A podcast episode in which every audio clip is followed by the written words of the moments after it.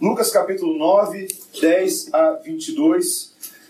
Uh, estamos uh, caminhando para metade, ainda um restante, mas para metade do Evangelho de Lucas. Uh, e cada vez mais vamos vendo com clareza o significado dos milagres que o Senhor Jesus Cristo realiza. E nessa noite a identidade dele para nós vai ficar mais uma vez em evidência e que ela cause uma impressão profunda em nossos corações é isso que nós pedimos ao Senhor. Portanto, ouça a palavra de Deus com alegria, ouça a palavra de Deus com fé e com responsabilidade, que diz assim.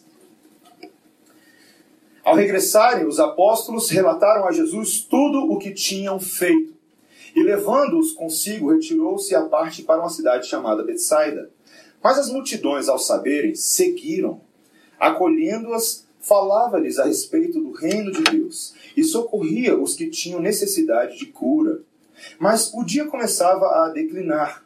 Então se aproximaram os doze e lhe disseram: Despede a multidão, para que, indo às aldeias e campos circunvizinhos, se hospedem e achem alimento, pois estamos aqui em lugar deserto.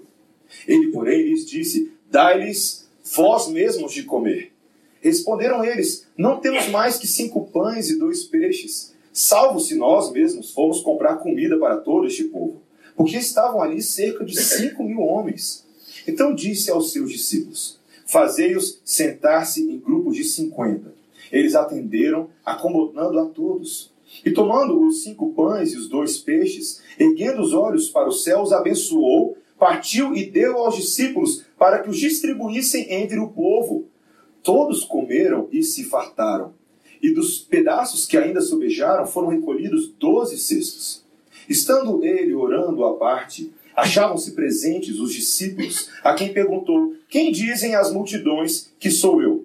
Responderam eles: João Batista, mas outros, Elias, e ainda outros dizem que ressurgiu um dos antigos profetas. Mas vós, perguntou ele, quem dizeis que eu sou? Então falou Pedro e disse: És o Cristo de Deus. Ele, porém, advertindo-os, mandou que a ninguém declarasse tal coisa dizendo: É necessário que o filho do homem sofra muitas coisas, seja rejeitado pelos anciãos, pelos principais sacerdotes e pelos escribas, seja morto e no terceiro dia ressuscite. Essa é a palavra do Senhor. Vamos orar, irmãos. Santo Deus, nosso bendito Pai, já te louvamos nessa hora, porque o nosso coração se enche de alegria à medida que observamos a tua graça sendo derramada sobre nós. Mas nessa hora, Queremos nos voltar para a tua palavra, ansiosos por entendê-la, compreendê-la, aprender a história, reter os ensinamentos, Senhor, e aplicá-la à forma como vivemos neste mundo. Ajuda-nos a fazer isso por auxílio e iluminação do teu Santo Espírito, e nós oramos no nome de Jesus. Amém. Amém. Uma pergunta para você: você já sentiu fome antes? Eu não estou perguntando se quando está chegando a hora do almoço ou a hora do jantar, você vira e fala: Nossa, se eu não comer em 30 segundos, eu vou comer a minha mão. Ou eu vou morrer aqui. A gente faz esse drama para os nossos pais: Eu vou morrer se eu não comer. A gente faz isso, né? Mas não é desse tipo de fome que eu estou falando. Eu estou falando de fome de verdade.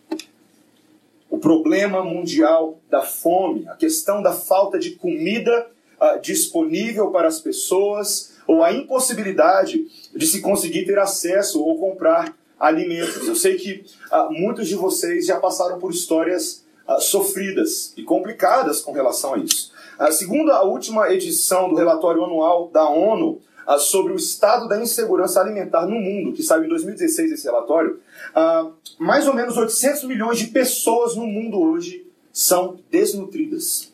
Um bilhão de pessoas passam fome, 30 mil crianças morrem de fome a cada dia.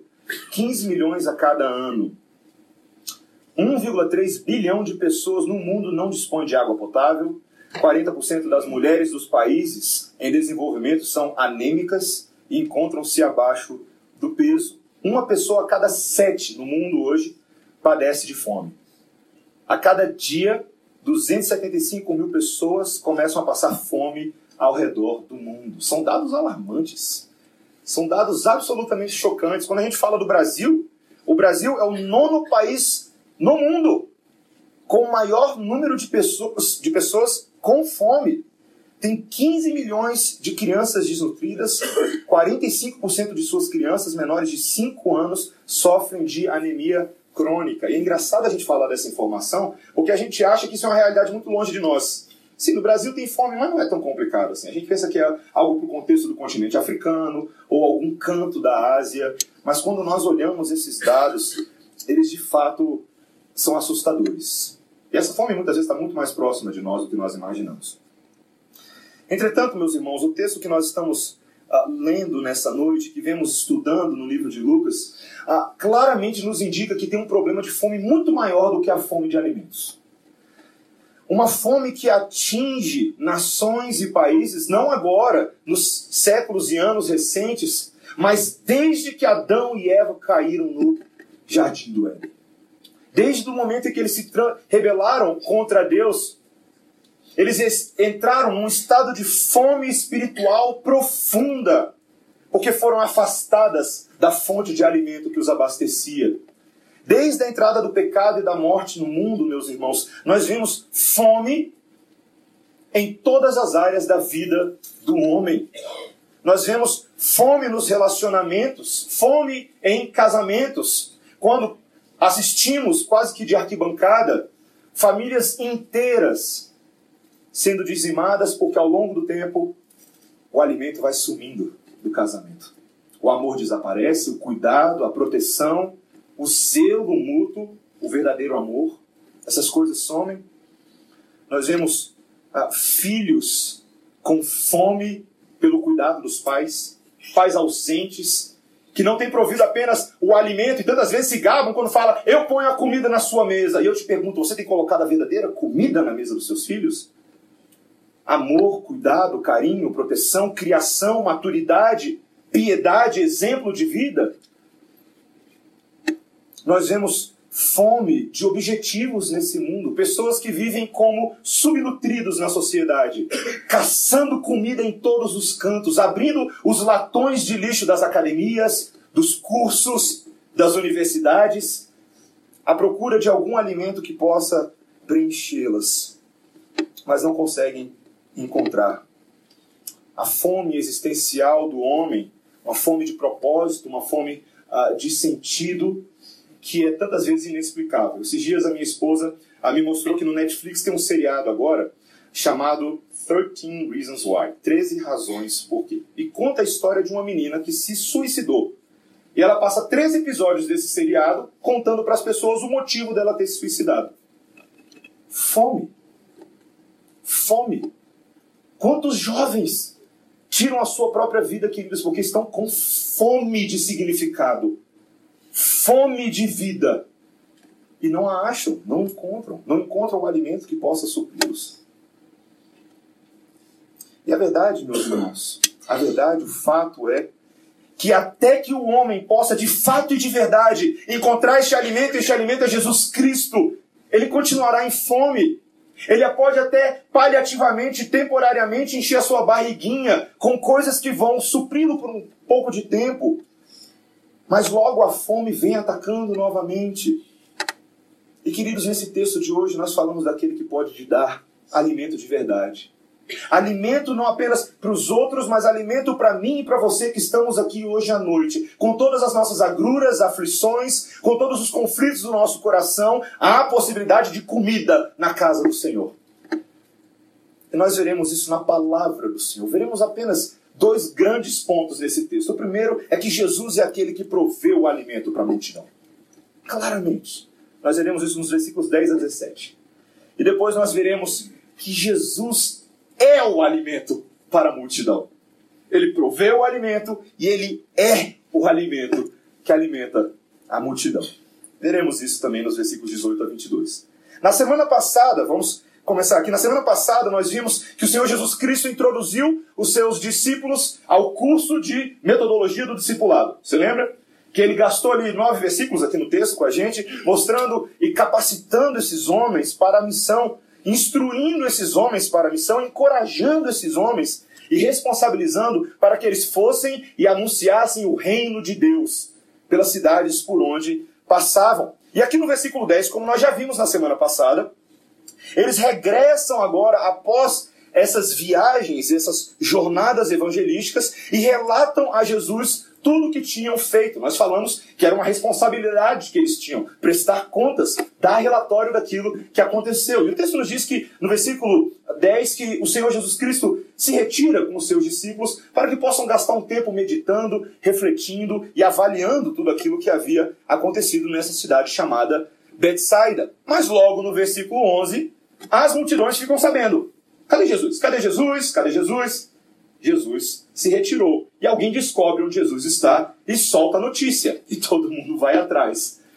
É muito interessante ver que Jesus parece aquele flautista em que os ratinhos vão atrás, porque logo a multidão fica com os ratinhos empolgados e animados, querendo mais daquela música maravilhosa, daquele poder, daquelas palavras de autoridade. E eles seguem o Senhor Jesus Cristo. Eu ficava pensando, meus irmãos, se o Senhor Jesus Cristo fica cansado alguma hora. Porque era isso o tempo inteiro. Ele atravessava o lago, o povo estava lá do outro lado. Ele voltava do lago, o povo estava do outro lado. Era muito complicado. Mas, queridos, nós vemos aqui o Senhor Jesus Cristo no versículo 11, quando diz: Mas as multidões, ao saberem, seguiram-no, acolhendo-as, falava-lhes a respeito do reino de Deus e socorria os que tinham necessidade e cura. Meus irmãos, o Senhor Jesus Cristo era sempre hospitaleiro, sempre acolhedor, sempre incansável no seu trabalho, ainda que fosse homem como nós somos. Ele era insistente em obedecer ao Pai e ele não desamparava as multidões. Ele estava dando aqui um grande exemplo para os seus discípulos. Que mestre seria o Senhor Jesus Cristo se tivesse apenas dado instruções aos seus discípulos, mas não estivesse disposto ele mesmo a cumprir cada um delas? E ele fazia isso. Ele era o melhor exemplo. E ele queria mostrar para esses discípulos o exemplo de hospitalidade e de acolhimento. Ele queria que os discípulos entendessem isso muito bem. E o texto nos diz que ele passa ali o dia fazendo isso, pregando o reino de Deus às multidões, curando todos aqueles que tinham toda sorte de enfermidades. Até que, um certo ponto, o dia começa a acabar, versículo 12, quando nós chegamos aqui, então os doze, que tá, deveriam também estar cansados, porque afinal de contas a folguinha deles em Betsaida tinha sido roubada, em Betsaida. E eles propõem então para o Senhor Jesus Cristo um break, uma pausa. Senhor, vamos fazer o seguinte: despede a multidão. Estamos todos cansados nesse dia. Estamos no meio do deserto, é o que eles falam. Nós não temos aqui comida, nós não temos repouso. Faz o seguinte, Senhor, eu fico imaginando quem foi um dos discípulos que deu a ideia, que teve coragem de dar a ideia. Faz o seguinte, espere as multidões, tem algumas aldeias e circunvizinhanças, eles podem ir lá procurar hospedagem para eles, um hotelzinho de beira de estrada, alguma coisa assim. E nós todos descansaremos. A multidão estava faminta, estava com fome, estavam ali o dia inteiro aos pés do Senhor. Mas o Senhor Jesus Cristo faz uma proposta interessante para esses discípulos. No versículo 13, ele chega à conclusão: vocês estão dizendo que eles estão com fome, então dai-lhes vós mesmos de comer. Eu fico me perguntando por que o Senhor Jesus Cristo faz isso de vez em quando. É só para botar coisa na nossa cabeça. Ele sabe, ele sabe. O Senhor Jesus Cristo sabe que esses homens estão no meio do deserto, que não tinha McDonald's por perto, queridos. Que não tinha muitos recursos, porque afinal de contas, todos eles eram andarilhos nessas cidades. Como nós vimos no texto anterior, eles dependiam da hospitalidade das pessoas que os recebiam. Eles não tinham lá muita coisa para oferecer. E o texto nos lembra que não era qualquer multidão. Gente não está falando de 100, de 200 pessoas, estamos falando de 5 mil cabeças. E se você não sabe, naqueles dias, a contagem era feita mais ou menos assim, era feita a partir dos chefes de família. Então haviam ali 5 mil homens nesse registro, mas provavelmente o texto não está incluindo as mulheres e as crianças a chance de serem bem mais do que 5 mil é muito grande. Ainda que 5 mil apenas foram os contados. Eu fico imaginando esses discípulos agora olhando para a cara um do outro. Buscando uma solução. Eles propõem para o Senhor Jesus Cristo: Senhor, será que a gente vai ter que sair para comprar alguma coisa? Mas, meus irmãos, é impressionante perceber a amnésia espiritual desses homens e a minha e a sua amnésia espiritual. Porque afinal de contas, alguns momentos antes deles chegarem aqui, eles tinham visto toda sorte de milagre da parte do Senhor. Eles viram o Senhor Jesus Cristo acalmando uma tempestade. Eles viram o Senhor Jesus Cristo expulsando uma legião de demônios do jovem gadareno. Eles viram o Senhor Jesus Cristo trazer saúde àquela mulher que sofria com hemorragia de sangue há 12 anos. Eles viram o Senhor Jesus Cristo trazer a vida à filha de Jairo. Será que eles esqueceram de tudo isso? Será que eles nem se preocuparam em perguntar ao Senhor se ele poderia dar uma ajudinha? Dar uma força? Meus irmãos, como nós fazemos isso? Nós somos tão esquecidos. Eu e você estamos aqui agora, nessa sala, e semana após semana, ouvindo essas palavras de vida, do conforto, do amparo que o Senhor tem para com o seu povo, mas chega segunda-feira de manhã, eu e você esquecemos. Nós temos essa habilidade impressionante de fazer isso.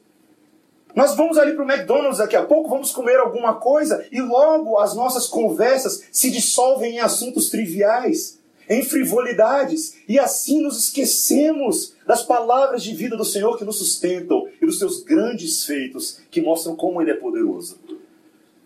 O Senhor Jesus Cristo era muito paciente com esses discípulos, queridos. Ele era muito paciente. E Ele é paciente conosco também.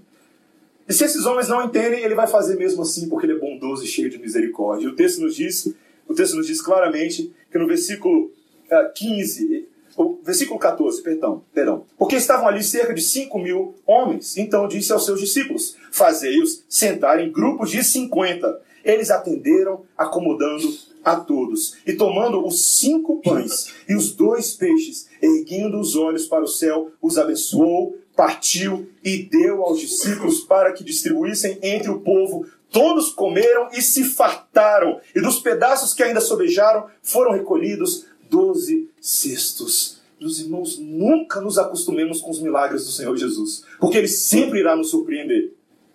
Os discípulos dizem para o Senhor Jesus Cristo: Olha, nós temos alguns poucos pães e bem pouquinhos peixes. Não dá para fazer muita coisa. E o Senhor Jesus Cristo literalmente diz a esses homens: Me dá aqui, me passa aqui. Vamos ver o que, que dá para fazer. vamos ver o que dá para fazer do Senhor Jesus Cristo, queridos, é impressionante. Porque só aquele que tem a capacidade de trazer as coisas da existência à existência, coisas que não existiam antes, como ele fez na criação do mundo, só ele tem poder para transformar aquilo que é minúsculo em muito e grandioso e abundante. Queridos, ele faz isso. Ele pega aqueles cinco pães, dois peixes. E eu não sei exatamente como foi que aconteceu. Depois você pode olhar todos os relatos desse mesmo milagre nos quatro evangelhos. Afinal de contas, esse é o único milagre que você tem nos quatro evangelhos. E é difícil para a gente entender como isso aconteceu. É algo sobrenatural. Quando ele sobe e eleva a sua voz ao Pai, tudo volta diferente. Tem muito peixe e tem muito pão. E o texto nos diz apenas que não deu assim um pouquinho para cada um da multidão. Sobrou, colega, sobrou muito. Sobrou muito. O texto nos fala que sobraram, todo mundo comeu. Todo mundo comeu. Bastante, hein? Banquete. E após terminar, ainda sobraram 12 cestos. Isso é impressionante, meus irmãos. Ah, o poder do nosso Deus é mais uma vez revelado aqui. Esse milagre, mais uma vez, nos deixa estatelados. Ele alimenta essa multidão todinha. E antes que as pessoas tentem utilizar com você o argumento de que os milagres da Bíblia são fabricações de três ou quatro homens, lembre-se que aqui foram cinco mil testemunhas com a barriga cheia. Antes que alguém venha com argumentos para você de que a Bíblia são histórias que não podem ser atestadas, lembre-se que os milagres de Jesus foram vistos por milhares de pessoas, todos os dias, em todos os lugares. E o evangelista João nos lembra que se todas as coisas que Jesus fez, que se todas as palavras que Jesus falou fossem registradas, não caberia em todos os livros deste mundo. Queridos, que coisa gloriosa, que coisa maravilhosa. Talvez esse seria um bom momento para o Senhor Jesus Cristo falar para os seus discípulos: olha, vocês não estão me ajudando bastante. Não preciso mais de vocês, vou arranjar mais doze. Mas não é isso que ele faz, não é verdade? Ele vira para esses homens e ele pega esses cestos agora e coloca na mão desses homens. Vai passando no meio do grupo de 50 aqui, 50 ali e vai distribuindo e vai levando. Meus irmãos, mais uma vez, o Senhor Jesus Cristo torna esses discípulos coparticipantes da sua obra. Apesar das suas falhas, apesar das suas limitações, ele fala: dá de comer a multidão. E o que, que eles fazem? Dão de comer a multidão. Não mais agora sendo eles mesmos fontes do alimento, mas tendo o Senhor Jesus Cristo como fonte do alimento e eles como distribuidores de pão. Você já foi numa distribuidora de pão? Pois é, está aqui no texto. É o que eles estão fazendo. Eles estão agora convocados ao Senhor para fazer parte dessa história, fazer parte desse ministério tão grandioso. Meus irmãos, como é bom nós termos um Senhor que, mesmo sendo tão grande e poderoso, se agrada em nos utilizar nas pequenas coisas que ele faz. Porque isso aqui é pequeno para ele. Ele faz. Ele utiliza esses homens de difícil entendimento, cheios de amnésia espiritual, e os torna coparticipantes na distribuição dos alimentos. Quando nós vemos esse milagre, queridos, a palavra de Deus deixa bem claro a, e faz uma associação para a gente de que o pão que o Senhor Jesus Cristo está distribuindo é uma analogia, uma metáfora para a sua própria palavra. O pão da vida que nós recebemos do Senhor é a sua palavra, é o seu alimento. Prova disso é quando o Senhor Jesus Cristo, ele, ah, por ocasião da tentação no deserto, lá em Mateus 4, dos versículos 1 a 4, ele foi levado por Satanás ao deserto, ao, levado pelo Espírito ao deserto para ser tentado por Satanás. Aí naqueles dias o Senhor Jesus Cristo passou 40 dias em jejum. E o texto nos diz que ele teve fome. Também, né, gente? 40 dias, bastante tempo. E naquele momento, Satanás se aproxima do Senhor Jesus Cristo e faz a seguinte proposta: Se és filho de Deus, manda que essas pedras se transformem em pães. E ele tenta o Senhor Jesus Cristo nas suas necessidades físicas, naquilo que de fato ele carecia, porque ele estava com fome. Mas o texto nos diz que o Senhor Jesus Cristo vê um pão melhor, um pão superior. E a sua resposta é: está escrito, não só de pão viverá o homem, mas de toda palavra que procede da boca de Deus. A palavra de Deus é o alimento que de fato nós precisamos. Ainda que tenhamos fome física aqui e ali nesse mundo, é impossível sobreviver a este mundo sem a palavra de Deus. Essa é a que de fato nos sustenta, essa é a que de fato nos alimenta. E quando nós empurramos um pouquinho, forçamos um pouquinho mais essa analogia, nós percebemos que o papel desses discípulos, se olhados agora sob a ótica da palavra de Deus, é o papel daqueles que pregam a palavra de Deus. Eles andam com os cestos cheios da palavra de Deus, distribuindo a palavra de Deus àqueles que se encontravam ali, aos que sofriam. Pregadores, meus irmãos, nesse mundo, aqueles que se dizem pastores, aqueles que são colocados nessa posição, têm uma responsabilidade muito grande de não fabricar o seu próprio pão, mas de distribuir o pão que Jesus fabricou. De serem fiéis à palavra de Deus, de serem atentos àquilo que Cristo disse e não as nossas invenções e achismos, como tantas vezes vemos por aí. Eu te pergunto, quando nós somos participantes disso, qual é o pão que eu e você temos oferecidos às, oferecido às multidões? Porque afinal de contas nós somos coparticipantes disso também. Nós vivemos num mundo, meus irmãos, que é uma grande padaria. Tem toda sorte de pão por aí. Você tem pão francês, pão de forma, você tem brioche, você tem pão integral, pão de batata, pão doce, pão de milho, pão de queijo, que não é pão, mas tentam vender como pão. Você tem toda sorte de pães. Basta você entrar numa livraria ou você entrar numa universidade você vai ver que o campo das ideias floresce todo tipo de pão. Todo tipo de pão que se propõe a te alimentar para o resto da sua vida. Livros de autoajuda, sabedorias populares, amigos com ideias interessantes, com experiências e jornadas pelo leste asiático, e por aí vai. Mas são pães que quanto mais nós comemos, mais com fome nós ficamos. Já parou para pensar nisso? Se de fato o sucesso deste mundo, a salvação para o seu casamento, estivesse naquele livro que você leu, por que, que o seu casamento ainda está desse jeito? Se o sucesso da sua vida seria aquelas dicas financeiras que você recebeu do grande guru das finanças e da economia, por que será que homens milionários ainda colocam cordas nos seus pescoços e se suicidam? Por que será? Por quê?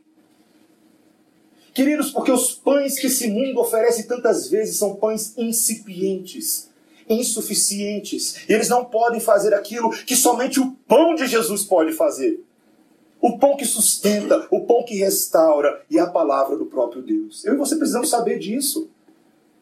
Nem só de pão vive o homem, mas sim de toda palavra que procede da boca de Deus. Aqueles que sim buscam em primeiro lugar o reino de Deus e a sua justiça, esses sim, todas as coisas são acrescentadas. Esses sim estão usufruindo da vida perfeita. Meus irmãos, nós precisamos entender qual é a verdadeira identidade do nosso Messias. Não confundi-lo com os outros padeiros que estão por aí. Entender o que ele quer de nós. Que pão supremo é esse que ele veio oferecer? Quem é a palavra de vida que veio a este mundo? E é assim que Lucas encerra essa pequena sessão, nos versículos 18 a 22.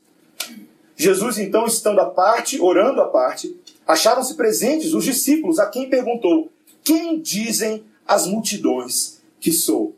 Uma vez finalizada aquela grande sessão de milagre, e talvez possivelmente despedidas as multidões, agora que Jesus se retirou para orar, se encontravam com ele os seus discípulos. E o Senhor Jesus Cristo decide fazer uma perguntinha para eles. Ele quer saber como anda a opinião pública. Repórter por um dia, me diz aí. O que, que, que, que a, o pessoal anda dizendo? O que as pessoas dizem que eu sou?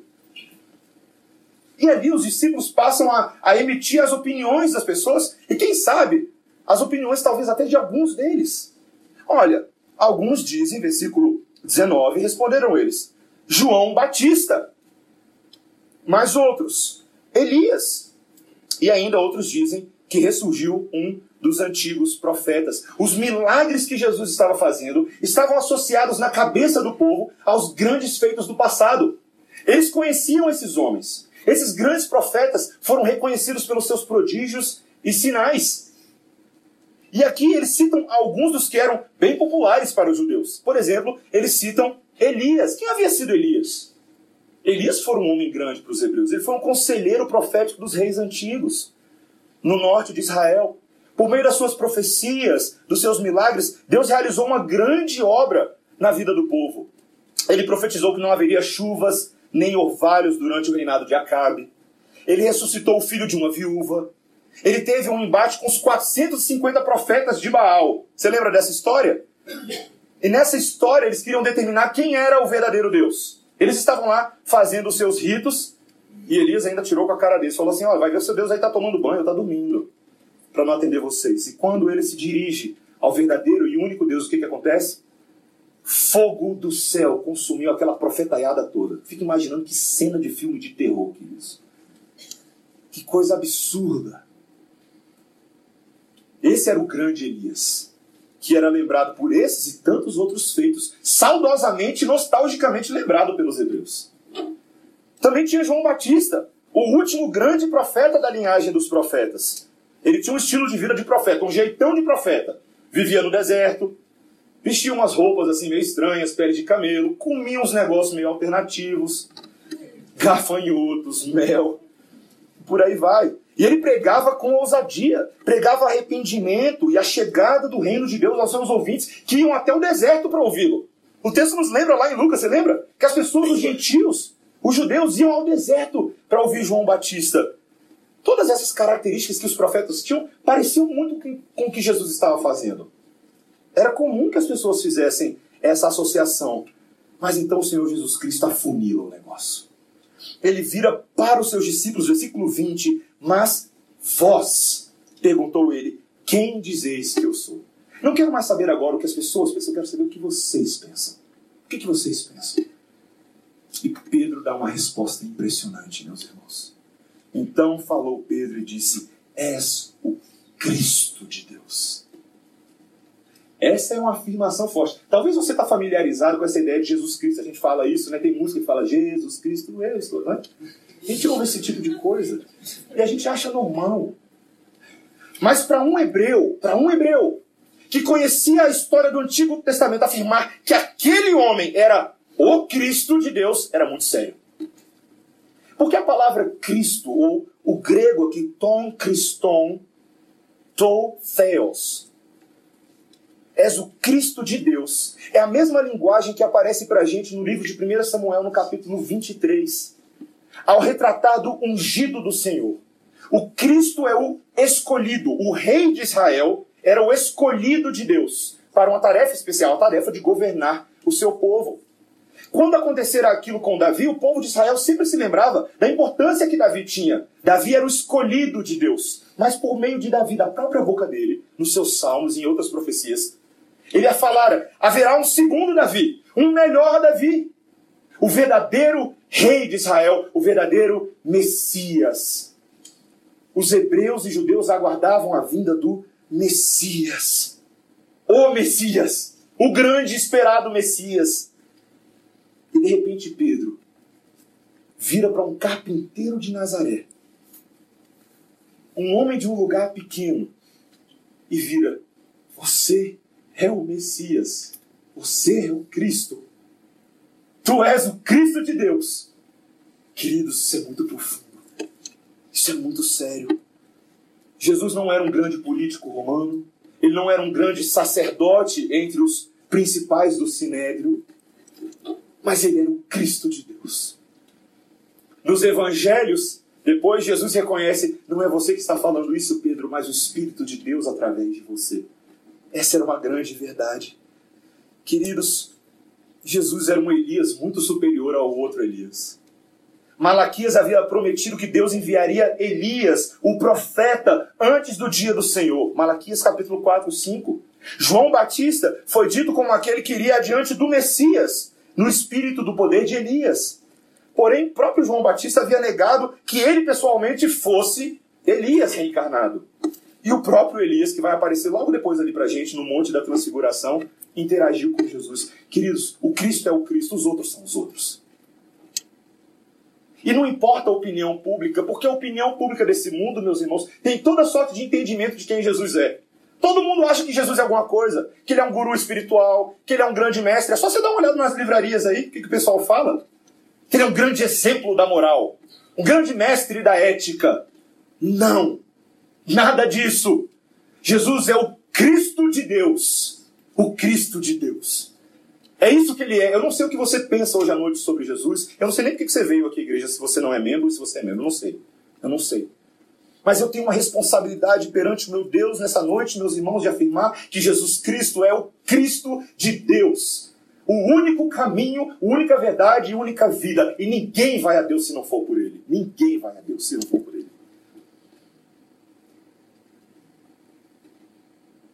Meus irmãos, eu acho que a gente precisa entender claramente quem é a identidade desse homem para aqueles que estavam ali e para nós que estamos aqui. O Senhor Jesus Cristo pede a eles no versículo 22, versículo 21, ele, porém, advertindo-os, mandou que a ninguém declarassem tal coisa, dizendo: É necessário que o filho do homem sofra muitas coisas, seja rejeitado pelos anciãos, pelos principais sacerdotes e pelos escribas, seja morto e no terceiro dia ressuscitasse. Como eles poderiam esconder agora uma notícia tão boa dessa maneira? O que o Senhor Jesus Cristo está de repreendendo seus discípulos? Não contem para ninguém, não contem para ninguém. Porque essa identidade ainda não havia sido plenamente revelada. E não era hora ainda disso acontecer. Tinha muita coisa para acontecer antes. Meus irmãos, nós lemos no texto de hoje, no texto da leitura bíblica alternada, uma história que aconteceu com o povo de Israel num certo deserto, num outro deserto.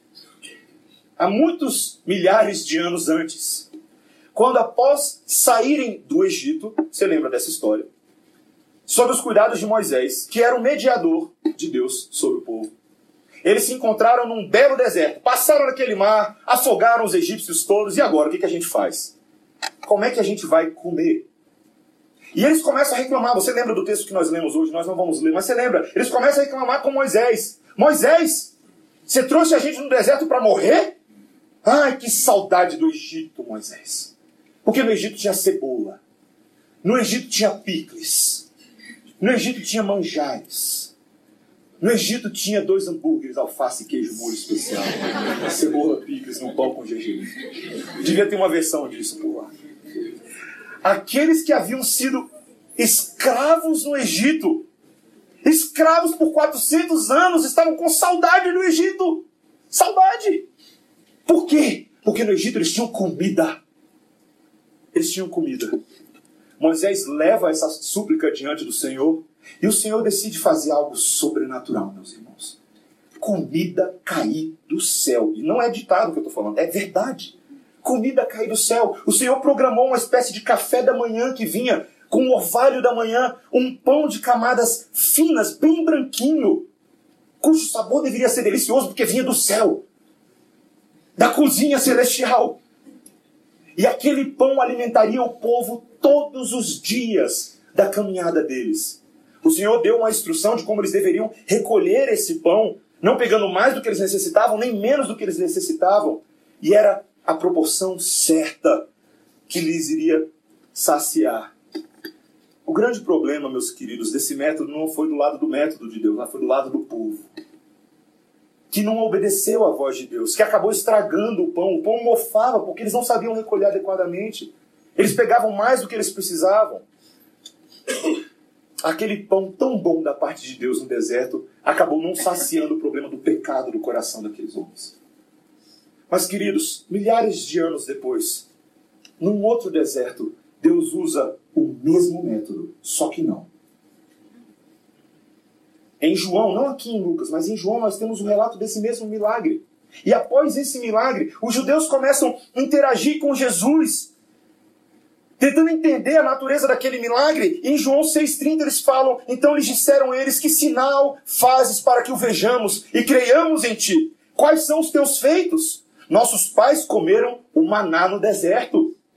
Como está escrito, deu-lhes a comer pão do céu. E ainda citam a Bíblia para Jesus.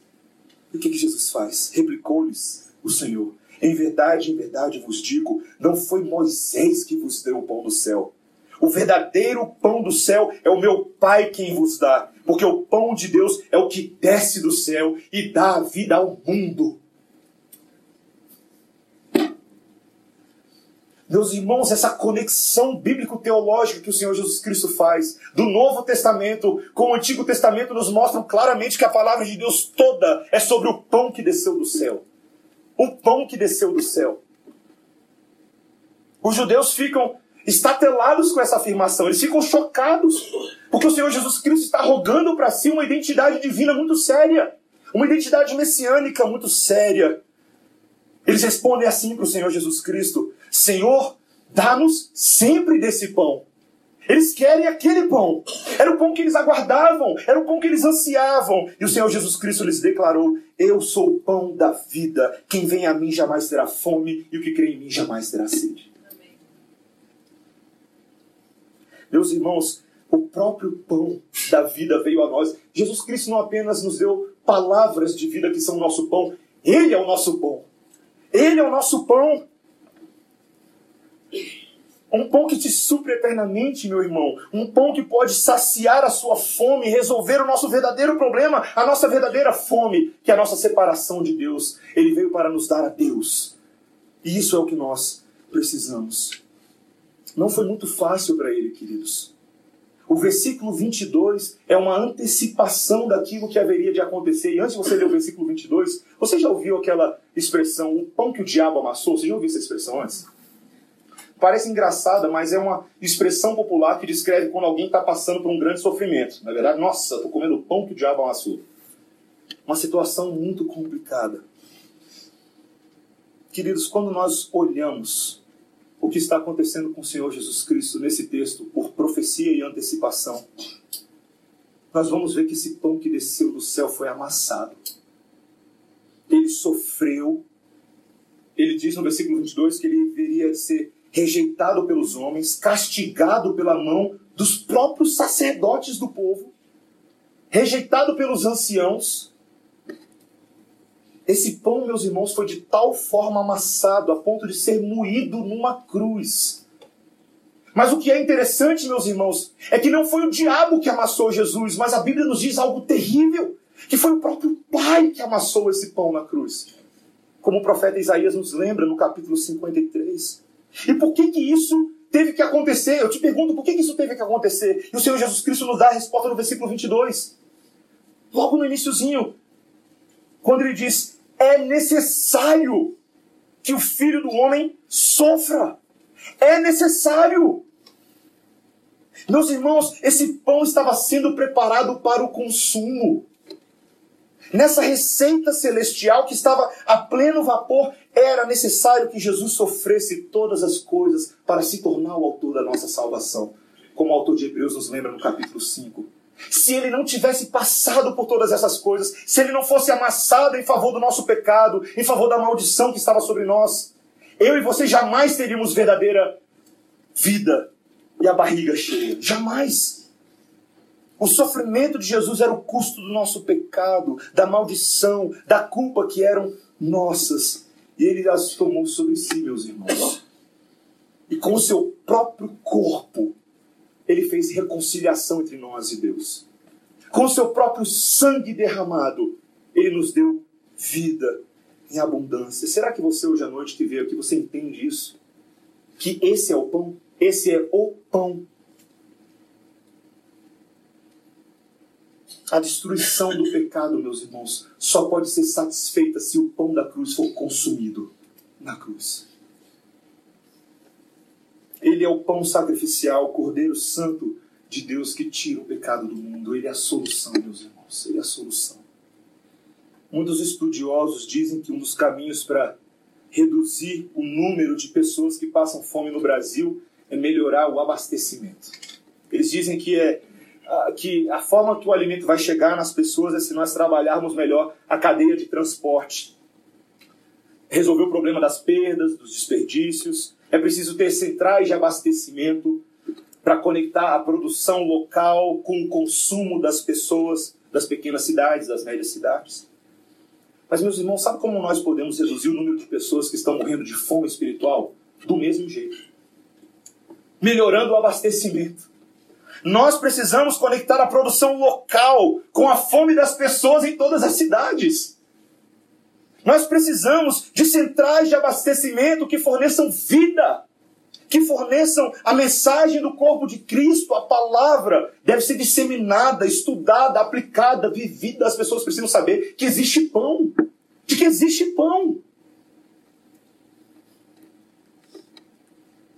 E quando a gente fica desesperado porque a gente não sabe como isso vai acontecer, sabe o que o Senhor Jesus Cristo vira para a gente no meio do deserto e diz: Dai-lhe vós mesmos de comer. Somos nós que devemos ser responsáveis pelo abastecimento. Quando o Senhor, Deus dos céus, pergunta: quem irá por, nós? Quem irá por nós? Essa é a grande pergunta. Nós sabemos, essa é a regra, essa é a fórmula, tá? de Paulo em Romanos 10. Sabemos que todo aquele que invocar o nome do Senhor será salvo, certo? Vocês creem nisso e eu também. Mas como invocarão aquele em quem não creram? Como crerão naquele de que nada ouviram? E como ouvirão se não há quem pregue? E como pregarão se não forem enviados? E sabe o que o Senhor Deus está fazendo conosco nessa noite, queridos? Ele está nos enviando para pregar a palavra de Deus a todo aquele que está sem pão e é tão bom fazer isso, meus irmãos, porque Paulo citou o Salmo quando ele disse: Conformosos são os pés dos que anunciam as boas novas. Que alegria, queridos. Todos os seres humanos precisam de pão. Eu e você precisamos de pão todos os dias. Nós sabemos disso e tantas vezes não comemos pão, na é verdade, a gente prefere batatinha frita. Eu te pergunto: você tem comido pão? Você tem se alimentado com a palavra do Senhor? E eu quero te falar uma coisa muito clara. Muito clara. Às vezes, a sensação de subnutrição espiritual na qual você se encontra neste exato momento, na sua vida, a desesperança, a falta de perspectiva, a falta de entendimento do seu propósito no mundo é porque você está preferindo tomar Coca-Cola em vez de comer o pão da vida. Lendo coisas que não prestam tanto assim, seguindo conselhos que sabe, sabemos nós que dão em perdição. Meus irmãos, por anos na reforma protestante. Aqueles homens lutaram para que o pão da vida estivesse nas nossas mãos, traduzido, traduzido numa língua que eu e você pudéssemos entender, e não era latim. Será que nós temos valorizado a graça do Senhor e comido do pão da vida? Ou cuspimos na cruz e fazemos pouco caso do presente que Ele nos deu?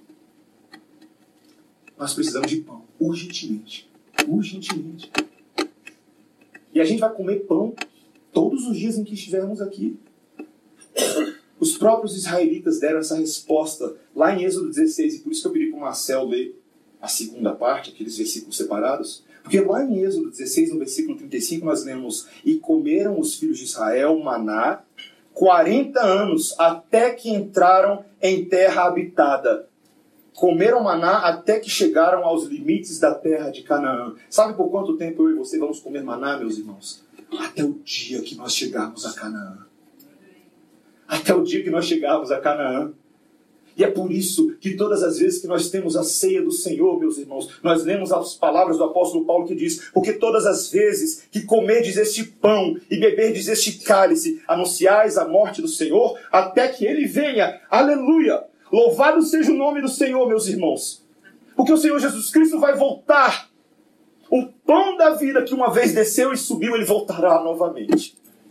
E nós seremos lembrados disso. E naquele dia não haverá mais necessidade desse pão aqui, porque estaremos na presença do pão. E lemos no início desse culto em Apocalipse, capítulo 19, versículos 6 a 9, que estaremos na ceia do Cordeiro, cheio de pão, cheio de pão, que você vai comer pão pro resto da sua vida. Você vai comer muito pão. E pão do pão, meus irmãos. Porque esse pão é a presença consoladora, santificadora e pura do nosso Deus para sempre. Até lá, coma bastante desse pão. Encoraje-se e fortaleça-se nessa verdade. Oremos, irmãos. Senhor, que maravilha que nós poderemos partilhar do nosso Senhor até que Canaã celestial desça até nós. Até que a terra prometida seja o início, o reinício de todas as coisas aqui, Senhor nós seremos e já estamos estabelecidos em novos céus, nova terra, não de forma final, mas pela fé, como aqueles que já foram salvos, já foram lavados. Nós que estávamos no deserto desse mundo alcan fomos alcançados com teu pão, Senhor. E, Senhor, ajuda-nos a não sermos egoístas, a não guardarmos esse maná para nós mesmos, mas em compartilhar esse pão com aqueles que ainda não te conhecem, em fazer conhecido conhecida as delícias e os sabores maravilhosos deste alimento celestial. Dá-nos essa disciplina, Senhor, como igreja e como teus servos. E que seja motivo de alegria para nós mesmos, Senhor, que nós que temos o privilégio e o acesso a essa palavra, sejamos plenamente satisfeitos na nossa fome espiritual, para que casamentos, famílias, servos do Senhor de toda sorte sejam refeitos e reabastecidos com essa palavra, Senhor. Abençoa-nos nessa noite em nome de Jesus. Amém.